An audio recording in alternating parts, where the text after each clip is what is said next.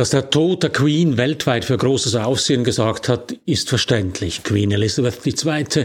war eine Jahrhundertfigur. Weniger verständlich ist, wie obsessiv die Medien seither jede Regung des königlichen Haushalts begleiten.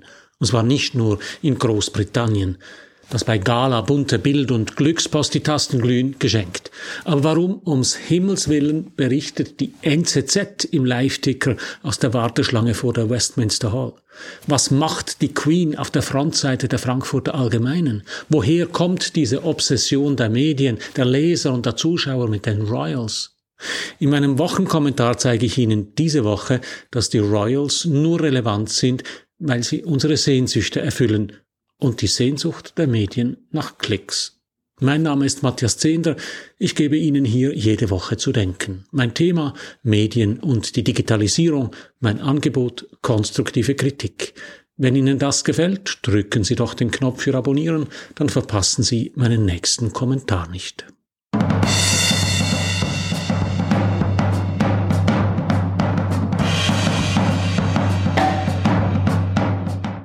Die zentrale Frage jeder Redaktion lautet, ist eine Nachricht relevant? Die Frage tönt einigermaßen harmlos, ist aber schwierig zu beantworten. Das Problem dabei ist, es gibt eine objektive und eine subjektive Relevanz. Die objektive Relevanz misst die Bedeutung, die eine Nachricht für die Welt hat. Ein Beispiel dafür ist der Ausbruch des isländischen Vulkans Eyjafjallajökull vom 20. März 2010. Vorher hat sich niemand für diesen isländischen Gletschervulkan interessiert. Als er ausbrach, schleuderte er eine gewaltige Aschewolke Kilometer hoch in die Atmosphäre. Deshalb musste der Flugverkehr in weiten Teilen Europas eingestellt werden. Der Ausbruch war also ein Ereignis mit massiven Konsequenzen für sehr viele Menschen in Europa. Die subjektive Relevanz misst die Bedeutung einer Nachricht für einzelne Menschen. Diese Woche ist zum Beispiel der Regisseur und Drehbuchautor Jean-Luc Godard gestorben. Mich hat diese Nachricht interessiert, weil ich seine Filme liebe. Sein Tod hat aber kaum Konsequenzen für die Welt. Weil Relevanz immer auch eine subjektive Komponente hat, lautet die zweite zentrale Frage, die man sich auf jeder Redaktion stellt, interessiert das die Leser oder die Zuschauer? In der Vor-Internet-Zeit herrschte auf den Redaktionen ein heiteres Leserraten. Was dieser Leser wollte, wusste so genau nämlich niemand. Deshalb machte jede Redakteurin, jeder Journalist einfach das, was sie oder ihn selbst interessierte. Heute ist das anders. Heute bilden die Klickzahlen das Leserinteresse präzise und sofort ab. Deshalb lautet die zweite zentrale Frage heute, gibt das Klicks? Nachrichten lassen sich also auf zwei Achsen bewerten, der subjektiven und der objektiven Relevanz. Wenn wir das in einer Grafik darstellen, könnte das so aussehen, dass wir auf der vertikalen Achse die objektive Relevanz aufzeichnen und auf der horizontalen Achse die subjektive Relevanz. Wenn wir diese Achsen mit Menschen bevölkern, dann ist der chinesische Staatschef Xi Jinping sicher objektiv relevant, aber wahrscheinlich interessieren sich viele Menschen nicht so sehr für ihn als Person. Paris Hilton ist das Gegenteil. Sie ist subjektiv relevant, weil sich viele Menschen für sie interessieren. Sie ist aber objektiv gesehen völlig bedeutungslos. Otto Normalverbraucher, also zum Beispiel ich, wäre im Feld das Medien meiden. Normale Menschen sind weder objektiv noch subjektiv relevant. Im besten Fall sind Nachrichten beides, sie betreffen die ganze Welt und die Menschen interessieren sich auch noch dafür. Als Beispiel können wir für diesen Fall vielleicht Joe Biden einsetzen. Die große Frage ist jetzt, wo in dieser Grafik steht die Queen? Wenn wir es nüchtern betrachten, dann ist mindestens für uns Kontinentaleuropäer die Queen objektiv nicht so wahnsinnig relevant. Aber die Menschen interessieren sich für sie. Die Queen ist also für uns eher ein Paris Hilton Fall. Seit dem Tod der Queen vor einer Woche ist medial aber die Hölle los. Die Medien können nicht mehr von den Monarchen lassen. Titelseite um Titelseite widmen sie der königlichen Familie. Jede Regung, jeder Schritt von Charles und Co. wird obsessiv verfolgt und kommentiert im Live-Ticker auf unzähligen Websites, aber auch in der Live-Übertragung im TV. Das Schweizer Fernsehen hat die Überführung des Sargs von Buckingham Palace nach Westminster kommentiert wie ein Tennismatch. Ein Reporter beschrieb die Szene, ein Royalexperte erklärte, was King Charles gerade denkt und was sich hinter der Stirn von Prince William abspielt. Selbst die NZZ berichtet in einem Live-Ticker über die Begräbnisfeierlichkeiten Die Medien behandeln die Queen also, wie wenn sie in unserer Grafik ganz oben rechts stehen würde. Die große Frage ist, warum? Dass der Tod der Queen für die britischen Medien ein riesiges Ereignis ist, das ist verständlich. Selbst seriöse Tageszeitungen wurden diese Woche emotional. Eine Nation erweist ihr Ehre, titelte die Times über die Überführung des Sargs. Unsere Nation steht an ihrer Seite, versicherte der Daily Express. Zu einem Bild von Prinz William schrieb die Sun pathetisch, wir teilen deinen Schmerz. Der Daily Star fokussierte auf die Prinzessinnen Catherine und Meghan und ihre Gatten und titelte Schulter an Schulter. Und die Daily Mail schrieb traurig über ein Bild, das zeigt, wie der Sarg durch das Tor des Buckingham Palace gefahren wird, heim zur Familie. Englische Emotionen und ganz sicher hohe Auflagen, Klicks ohne Ende und Traumquoten im Fernsehen. Wenig überraschend kocht auch der deutschsprachige Boulevard das Thema hoch. Charles zwingt Söhne zum Meghan-Frieden, weiß die Bild und bestätigt selbstzufrieden einen Tag später. Am Sarg der Queen, Kate schließt sechs Tage Frieden mit Meghan. Die Bunte gibt sich für einmal ehrlich und titelt Wir werden sie vermissen. Der Stern fokussiert auf Nachfolger Charles und titelt Im Auftrag ihrer Majestät. Jahrzehntelang hat die Queen ihn warten lassen. Hätte sie früher sterben sollen? Das wird nicht ganz klar, ist wohl etwas schnell gegangen. Selbst der Spiegel hat die Queen aufs Titelblatt gehieft und schrieb unter ein Bild von Elizabeth mit geschlossenen Augen Die letzte Majestät. Dasselbe Bild verwendet der Blick. Die Schweizer Boulevardzeitung schreibt darunter Queen Elizabeth II. und die Lebensdaten. Und dann die drei Schlagzeilen Ihr Leben, Ihr Vermächtnis, so trauert die Welt. Hemdsärmeliger kommt die Glückspost daher, im Himmel vereint mit ihrem geliebten Philipp, schreibt das Heft. Eine altersheimtaugliche Schlagzeile. Eher erstaunlich ist die Präsenz der Trauerfeierlichkeiten auf den Frontseiten ganz normaler Tageszeitungen. Die Trauer um die Queen vereint das Königreich, weiß die Basler Zeitung und die Aargauer Zeitung berichtet über den royalen Trauerzug durch London. Nachrichten mit rein subjektiver Relevanz, also zum Beispiel Nachrichten über Paris Hilton, gehören in den Medien auf die Seite mit den vermischten Meldungen. Warum haben es die Royals von der vermischten Seite auf die Frontseite geschafft? Anders gesagt, wie hat sich die Queen von Paris Hilton gelöst und ist zum Joe Biden mit Krone geworden? Wollen das die Leserinnen und Leser wirklich?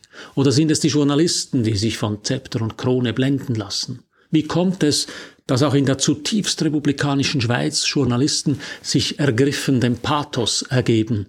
Und wenn die Quoten tatsächlich klingeln, warum interessieren sich die Menschen weit weg vom Königreich so sehr für die Königin?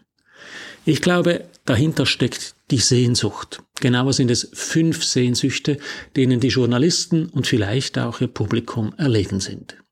Erstens die Sehnsucht nach Märchen. Königin und König lernen wir alle schon in frühester Kindheit mit den Märchen kennen. Von König Drosselbart über den Froschkönig bis zur bösen Stiefmutterkönigin im Schneewittchen bevölkern gekrönte Häupter viele Märchen der Gebrüder Grimm. Schon als Kinder ist klar, das Ziel jedes vernünftigen Buben ist es, sich wie das tapfere Schneiderlein zu bewähren und die Prinzessin zu heiraten, während die Mädchen insgeheim hoffen, bald eine königliche Kutsche und Glaspantoffeln vor dem Haus zu finden, wie Weiland Aschenputtel. Königinnen und Könige und natürlich Prinzessinnen und Prinzen sind für uns alle deshalb mit einem märchenhaften Zauber überzogen. Anders gesagt, auch erwachsene Menschen sehen das britische Königshaus durch die Brille der Gebrüder Grimm statt mit den Augen Shakespeares. Medien knüpfen mit ihrer Berichterstattung da an und erzählen uns, genau, Märchen. Zweitens die Sehnsucht nach Pomp. Im dritten Akt des Othello bringt Shakespeare die Monarchie auf einer Zeile auf den Punkt. Pride, Pomp and Circumstance. Eine rationale Republik wie die Schweiz ist weit entfernt von Stolz und Pomp. Bei uns fährt sogar die Landesregierung mit dem Tram durch die Stadt. Die Reformation hat den Pomp auch aus der Kirche beseitigt und dafür gesorgt, dass alles Schwelgerische, Förmliche, Traditionelle scheel angeschaut wird. Auch in Deutschland ist Pomp verpönt. Das einzige Ventil, das sich die Deutschen leisten, ist die S-Klasse von Mercedes. In unseren Ländern hat die Bürokratie den Stolz der Monarchen ersetzt. Zum Glück, Bürokratie bedeutet nichts anderes, als dass für alle Bürger dieselben Regeln gelten und Algorithmen, also Formulare, das Land regieren. Das ändert aber nichts daran, dass vielen Menschen die Knie weich werden, wenn sie eine Krone sehen. Die Bürokratie mag gerecht sein, sie ist auch staubig und langweilig. Die Mitglieder unserer Regierung verbreiten so wenig Farbe und Glanz wie die grauen Männer in Momo von Michael Ende. Und das gilt auch für Manager. Satya Nadella, dem Chef von Microsoft also, Severin Schwan, dem Chef von Roche oder Roland Busch, dem Chef von Siemens, sind die Macht und Kompetenz nicht anzusehen. Es sind Technokraten. Ihre Macht basiert nicht auf Status oder Herkunft, sondern auf wissenschaftlichem und technischem Wissen. Ein Wissen, das den meisten Menschen nicht zugänglich ist. Daher die Sehnsucht nach Pomp und Ritualen. Drittens die Sehnsucht nach historischer Größe. Queen und König erinnern an die Größe Großbritanniens. Es sind Erinnerungen an ein Weltreich, die Engländer gerne heraufbeschwören. Und nicht nur Engländer. Die Schweiz hat in Sachen glorreicher Vergangenheit außer ein paar Schlachten auf nebligen Kartoffelackern wenig zu bieten. Und die Deutschen erinnern sich nicht gern an die Zeiten, da Deutschland groß und mächtig war. Dabei gäbe auch den Briten die Vergangenheit Grund, die eigene Größe kritisch zu betrachten. Aber irgendwie hat es die Queen geschafft, dass die fragwürdigen Seiten von Rule Britannia nie an ihr kleben blieben. Sklaverei in Indien, Apartheid in Südafrika, koloniale Kriege in Fernost, irgendwie haben es die Royals geschafft, sich davon zu lösen. Sie stehen nur noch für die schönen Seiten der historischen Größe. Viertens die Sehnsucht nach Konstanz. Man könnte auch sagen, die Sehnsucht nach Halt. Die Welt verändert sich immer schneller politisch, wirtschaftlich und vor allem wissenschaftlich. Bis zum Jahr 1900 verdoppelte sich das Wissen der Menschheit im Durchschnitt etwa alle 100 Jahre.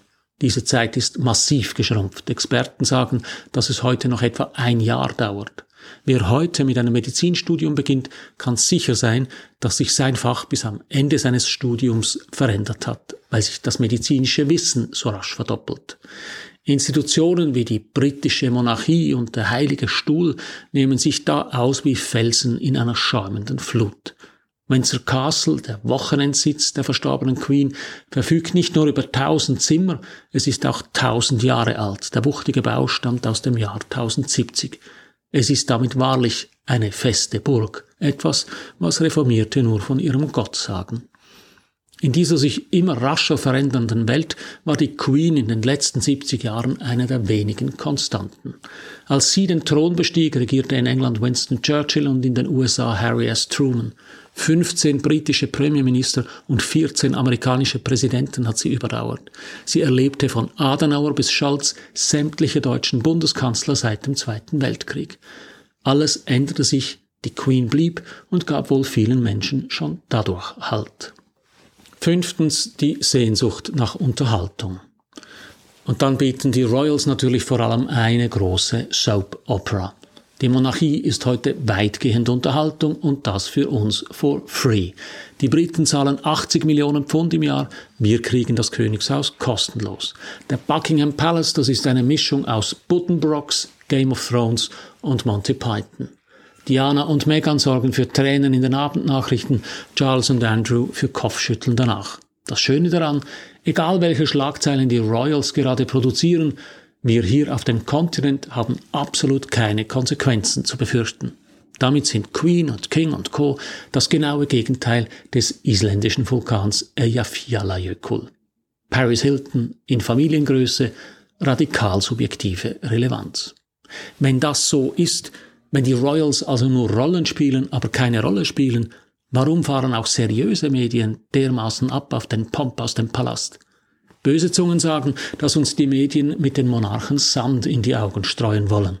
Mag sein, ich glaube das nicht. Ich glaube eher, dass in Zeiten von Corona, Krieg und Klimakrise das königliche Theater für viele Menschen im Publikum geradezu erholsam ist. Und den Medien, denen geht es nicht um den König, sondern nur um Klicks und Kohle. So viel für heute. Drücken Sie doch noch schnell den Abonnieren und den Gefällt mir Knopf, dann hören wir uns in einer Woche wieder. Alles Gute.